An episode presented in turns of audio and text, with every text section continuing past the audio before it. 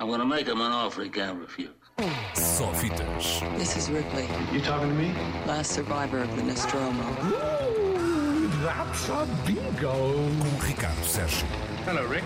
Go ahead. Make my day. Boa tarde, ainda estamos a um mês, mas olhando para a lista de estreias, parece que hoje é que é Natal. É que é uma semana de luxo no que toca a novos filmes nos cinemas, com alguns dos mais esperados filmes do momento a aterrar nas salas nacionais. Entre eles, um filme português que anda há dois anos a colecionar fãs e prémios em festivais de cinema. Mas comecemos pela grande estreia, que é sem dúvida Casa Gucci, o outro filme de Ridley Scott depois do último duelo que estreou no mês passado. Este também tem Adam Driver, aqui ao lado de Lady Gaga e também de Jared Leto, Al Pacino, Salma Hayek e Jeremy Irons, numa história de vinganças, traições e homicídio, no fundo, a história real do que se passou na família Gucci durante os muito conturbados anos 80 do século passado.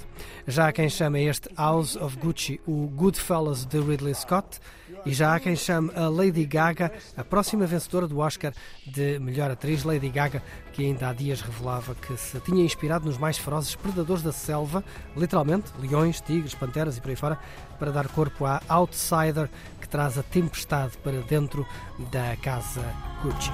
Gucci needs new blood. It's time to take out the trash. They're my family. So mine.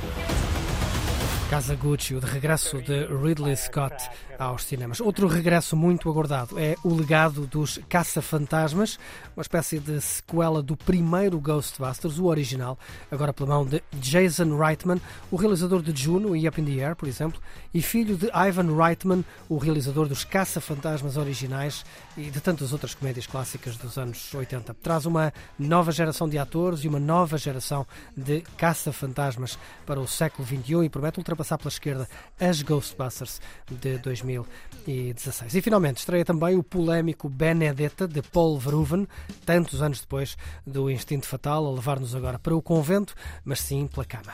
Com esta história de uma freira lésbica na Itália renascentista, uma história baseada em factos reais que deixou muita gente escandalizada em Cannes. Mas o nosso foco vai para esse filme português, um pouco à margem destas grandes estreias mais notáveis, mas que anda, como disse, há dois anos a passar por festivais e a colecionar prémios e fãs. Falo de Serpentário, filme de Carlos Conceição, um dos mais celebrados e premiados realizadores portugueses, com uma longa carreira de curtas-metragens que se lança nas longas, com esta aventura solitária de um rapaz em busca do fantasma da sua mãe numa África pós-catástrofe. Serpentário tem algo de pessoal para Carlos Conceição, mas também tem algo do cinema de Pedro Costa e de filmes como The Man Who Fell to Earth, por exemplo. É uma obra exigente, mas deslumbrante e que só ganha em ser visto num ecrã de cinema. Minha mãe falava-me de um reino distante, de clima quente, com horizontes a perder de vista. Aranhas gigantes e frutas nunca foram descobertas. A água é tão cristalina que durante a guerra não se podem usar submarinos. E o céu, quando se zanga, parece que se vai acender em chamas. Serpentário de Carlos Conceição, hoje nos cinemas, com o carimbo da Antena 3. Duas notas antes de me despedir. Primeiro, para a reposição do Old Boy de Park Chan-wook, um dos mais extraordinários filmes vindos da Coreia do Sul neste século. Se vibraram com o Squid Game, se gostaram de Parasitas, se nunca viram ou se nunca viram no cinema, aproveitem agora, garanto-vos que vale todos os minutos, todos os euros. É um filme indispensável, imparável, louco de um dos mais geniais realizadores sul-coreanos, a par de Bong Joon-ho.